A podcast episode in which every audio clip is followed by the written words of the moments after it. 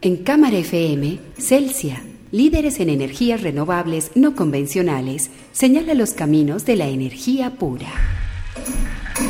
Produce Universidad EIA y su grupo de investigación Energía. Santiago Ortega y Andrés Jaramillo, investigadores de Energía, conducen Energía Pura. Acá en Energía Pura hemos hablado permanentemente del tema de la electromovilidad, porque electrificar el sistema del transporte, digamos, es uno de esos mandatos de la sostenibilidad actual para dejar de depender de los combustibles fósiles y también para, digamos, sacar de la ecuación las externalidades de salud pública que trae el transporte en las grandes ciudades. Pero hablar de electromovilidad no es solamente hablar de buses, de motos y automóviles eléctricos, sino que hoy cuando estamos tratando de volver a las ciudades, cuando tratamos de tener ciudades más humanas, cuando ya la, pirámide de movilidad se invierte para que la persona más importante en la movilidad sea precisamente el individuo, entra un tema importantísimo de movilidad personal. Movilidad personal sea en bicicletas, sea caminando, evidentemente, en bicicletas eléctricas o incluso en patinetas eléctricas. Andrés tiene una patineta eléctrica y la usa. Andrés, ¿cómo te va con tu patineta?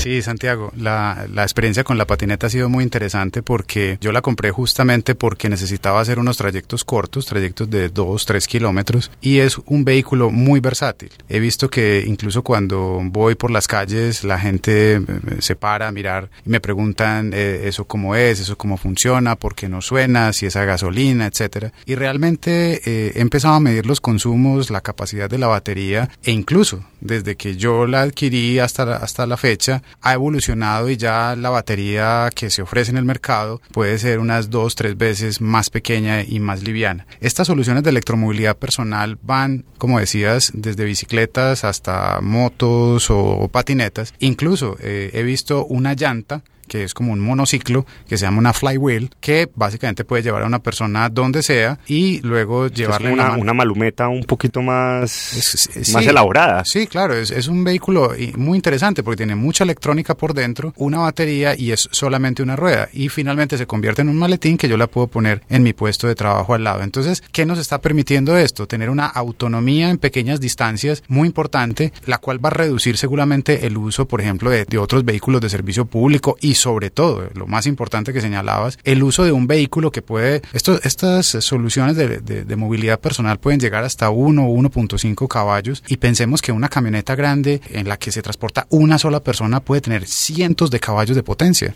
Claro, esto al final termina siendo, es un tema de, de eficiencia energética a nivel ciudad y eficiencia de espacio, porque cada vez más en las ciudades lo más costoso es el espacio, porque es que una ciudad puede expandirse, pero no puede generar más espacio de los centros o de o las zonas donde, donde se, se aglomera la gente. Entonces, ser capaces de cambiar el espacio que genera un automóvil, que puede ser un espacio fácilmente de 9 metros cuadrados, por un espacio de 30 centímetros por 20 centímetros, es una ganancia inmensa para nuestras ciudades. Queremos escuchar sus dudas, sus opiniones, sus inquietudes y para eso los invitamos a que nos escriban a energeia.eia.edu.co. En Celsia sabemos que el planeta nos exige transformar la manera en que usamos sus recursos. Si estás conectado con nosotros es porque eres parte de esa transformación. Y juntos vamos a darle al mundo toda nuestra buena energía. Celsia, la energía que quieres.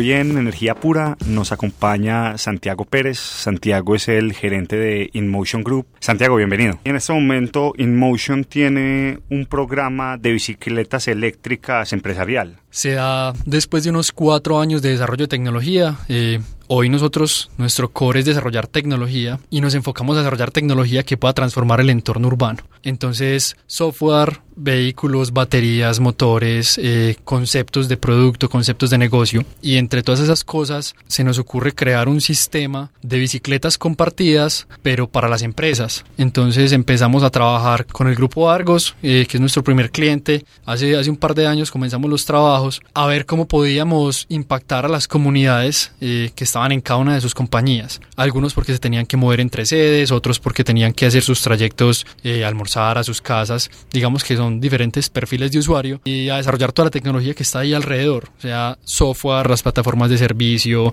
el sistema del esquema de mantenimiento, todo lo que hay detrás de un sistema de estos. Hoy tenemos unos indicadores eh, del mes pasado de, de, unos 500, 500 trayectos más o menos para las personas que están en estas compañías. Entonces ahí tenemos ya unas flotas importantes de bicicletas, todo es automatizado. Entonces las personas de cada empresa se, se inscriben al sistema, nosotros instalamos la infraestructura y cada uno con su carnet pasa su identificación en la estación. La estación le presta, según unos protocolos que nosotros tenemos, un vehículo que la gente usa para ir a su destino final para regresar a la estación de origen. ¿Cómo ve Motion ese futuro de la, de la movilidad individual? Lo vemos de una forma muy interesante, Santi. Es, es para nosotros uno de los potenciales más grandes que puede tener una ciudad en temas de, de, solventar la situación actual. Tanto porque son transportes que realmente son eficientes para, para mover de A a B a una persona, como hay otra parte que es muy interesante, que es cómo esos transportes, estando navegando por la ciudad, pueden obtener información de la ciudad y si nosotros logramos hacer que esa información esté generada por las personas que nos estamos moviendo en, en vehículos eléctricos personales o en estos vehículos de formato pequeño, si ellos generan información, nosotros podemos usarla en pro de la ciudad en muchos aspectos. ¿Y de qué, qué tipo de información estamos hablando? Por ejemplo, cuando nosotros entregamos a la compañía un, un juego de indicadores, pues son muy propios de la compañía, de su operación, de las personas, de toda la operación del sistema que está ahí. Digamos que eso es una información que le interesa a la compañía. Supongamos la reducción en huella de carbono de, de todas las personas que estuvieron ahí en ese sistema. Hay otro juego de información que es para los usuarios, o sea, cuánto he recorrido, cuáles son mis indicadores, que es personal. Pero si tú coges toda esa información y la abres también a la ciudad e intentas meter, por ejemplo, sensores de calidad de aire, entonces uh -huh. ahí empieza a haber otra dimensión en, en, en los juegos de, de datos. Si empezamos a mapear la infraestructura, con los mismos vehículos. ¿sí? Entonces es utilizar como excusa estos vehículos para generar información de la ciudad y que esa información a la vez esté abierta para el resto de personas que estén o no transitando en vehículos sostenibles, pues puedan verla y utilizarla.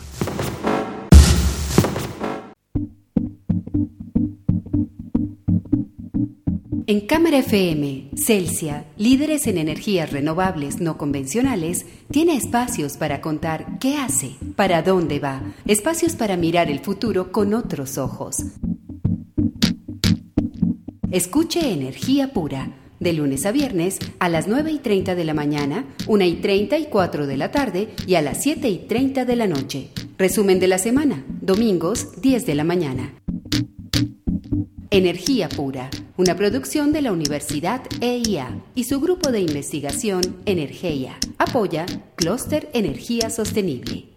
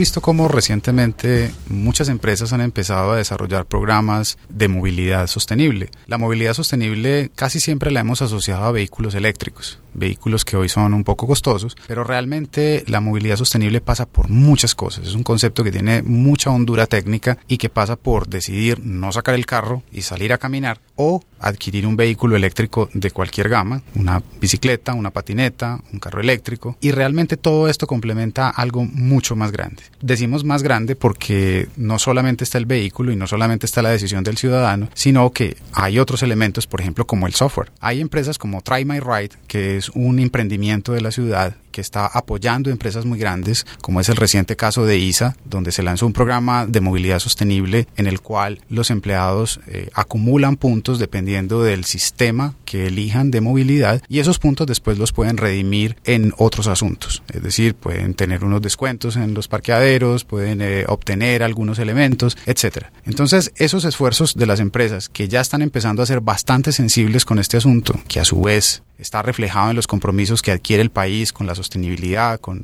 la mitigación y adaptación al cambio climático, deberían tener una mirada de ciudad, una mirada más grande que incorpore justamente todos estos emprendimientos y todos estos programas en un programa realmente sostenible en el tiempo y mucho mayor. Santiago, ¿cuál es tu mirada respecto de esto? ¿Cómo, cómo esto se debería insertar de manera eh, sostenible en el tiempo para que la ciudad realmente incorpore los programas? Pues Andrés, yo creo que afortunadamente ya tenemos una, una especie de mandato ciudadano de que la movilidad sostenible y la movilidad individual debe ser a donde le apuntemos. Cosas como lo que está haciendo ISA con Drive My Ride, cosas como las, las iniciativas de compartir el carro en distintas empresas, cosas como las estrategias con Motion, que tiene el grupo Argos y que tiene Celsia. Todas tienen que complementar y son esfuerzos muy importantes, pero se necesita una decisión mucho más grande. Hace poco yo veía un tweet de un urbanista reconocido que mostraba como un, mapa de Europa y mostraba la densidad de ciclorrutas. Y uno veía pues que en Bélgica, en Francia, en Reino Unido había algo, pero en Holanda, que es la meca del ciclismo, era una cosa absolutamente densa. ¿Qué es lo que dice esto? Muchas veces hay una discusión de qué tiene que ser primero, si el huevo o la gallina entre ciclistas o ciclorrutas, y ese es como ese argumento que se ha venido usando para no tomar la acción. Pero si uno quiere tomar movilidad personal, uno tiene que asignar presupuesto precisamente a incentivar la movilidad personal, porque es que las ciudades hoy en día no son ciudades hechas para personas, son ciudades hechas para automóviles. En Medellín tenemos un reto muy grande de esto. En el plan de desarrollo actual tenemos 80 kilómetros de ciclorrutas, de los cuales apenas van 3 en construcción, que aún así sigue siendo una cosa insuficiente, porque es que según los planes que queremos como ciudad a 2020 deberíamos tener mínimo en este cuatrenio 120 kilómetros de ciclorrutas. Entonces, si queremos una ciudad ciclista, en realidad tenemos que invertir en ella. Lo que hacemos en Celsia es simple. Usamos la tecnología para crear formas más inteligentes de energía. Nosotros la ponemos a tu alcance y tú la vives día a día. Celsia, la energía que quieres.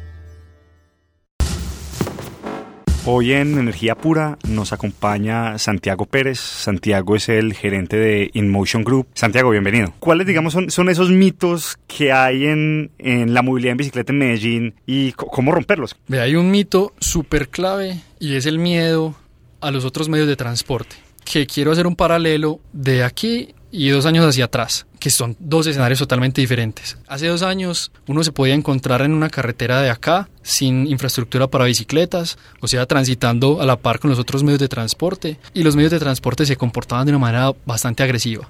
Eh, al punto que hubo campañas de gente que murió en carretera y quisieron hacerlos visibles. No sé si recuerdan unas bicicletas blancas que, que amarraban por allá los postes. Hoy es muy diferente. Hoy, hoy nosotros notamos circulando en bicicleta que los carros entienden que hay que dejar una distancia, los buses hacen lo mismo. No estamos exentos de una eventualidad obviamente, pero el comportamiento es totalmente diferente. Entonces nosotros lo que normalmente hacemos es enseñarle a la gente cómo navegar así sea por una carretera, porque los mitos en realidad de qué tan difícil o qué tan complejo, qué tan peligroso es andar en una carretera respecto a los otros medios de transporte se limitan a el puro conocimiento de las personas de cómo navegar. Entonces nosotros normalmente decimos, si una persona es un ciclista que no está capacitado, tiende a ser invisible al resto de medios de transporte y tiende a ser impredecible, que es una, una clave muy importante. Cuando uno es predecible y es capaz de mostrarle al resto de medios de transporte para dónde va y qué quiere hacer, es muy poco probable que le pase un accidente. Es como el, el mismo efecto de poner una direccional. ¿cierto? Exacto. Lo que pasa es que uno lo hace con la mano. Se llama lenguaje de brazos y se conoce en todo el mundo, se hace de formas muy diferentes. Lo importante es mover las manos y, y indicar hacia dónde vas. Por otro lado hay otros mitos, eh, asistencia en pendiente, entonces no puedo subir, voy a sudar. Eso es mentira porque una bicicleta, si sube una sola persona en una bicicleta mecánica, ahora cómo no vas a subir con una bicicleta que hace la fuerza de cuatro personas por ti. Entonces no tiene ningún sentido estar hoy hablando de limitaciones de, de pendiente. Para ciudades como esta, sí se requieren diseños especiales y motores especiales, pero los hay disponibles en el mercado y puedes ir a probar. Eh, si la gente hoy va a, a, las tiendas, se va a dar cuenta de eso. ¿Qué le dirías vos a alguno de los oyentes de, de, Energía Pura para invitarlo a montar en bicicleta? ¿Cuál es ese argumento ganador para convencer a alguien de que, de que pruebe este modo de, de transporte? Pues para los muy técnicos están las comparativas eh, los mapas cartesianos que hay de consumo de energía y y de, emisiones. Entonces, si comparan un vehículo eléctrico con una bicicleta, con un avión, con una persona incluso, con un carro, con una moto, se van a dar cuenta de por qué es tan eficiente. Para los que no son tan técnicos, entonces normalmente hay dos premisas, que les importe ahorrar dinero o que les importe ahorrar tiempo. Y lo que nosotros eh, sí tenemos muy seguro es que un vehículo eléctrico personal es igual de eficiente que un vehículo, que un carro familiar o que, o que una moto, pero cuesta entre 10 y 26 veces menos. De ahí, mirar si te gusta el diseño, si te gusta la ecología, si te gusta estar por la ciudad interactuando con la naturaleza o con las otras personas. Hay muchos argumentos, muchísimos. Hay argumentos de salud, de calidad de vida, hay argumentos de, de hacer networking y hacer ecosistema porque se, se, se crean muchas cosas bacanas alrededor de los sistemas de bicicletas. Sin contar el, el, argumento del simple placer de montar en bicicleta. Así es. Queremos escuchar sus dudas, sus opiniones, sus inquietudes y para eso los invitamos a que nos escriban a energeia.eia.edu.co. En Celsia creemos que para cambiar el mundo no basta con crear nuevas formas de energía. Hace falta contagiar con nuestra buena energía a todas las personas que nos rodean. Se trata de las personas. Tú y yo hacemos parte del cambio. Celsia, la energía que quieres.